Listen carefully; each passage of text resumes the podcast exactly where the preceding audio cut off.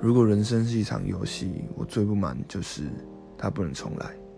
你所有的决定都是一次，而且带着有很大的你不知道不确定性，然后有很多可能隐藏的反效果或是正向的效果。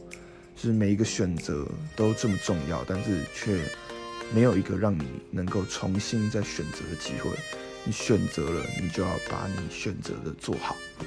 像读书也是，情人也是，感情也是，学习或是说你对未来方向也是，就是它的容错率真的很低，但是又却是生命中、人生中一个最有趣的地方吧。就是或者，就算你真的不喜欢，你还是得硬把它走完。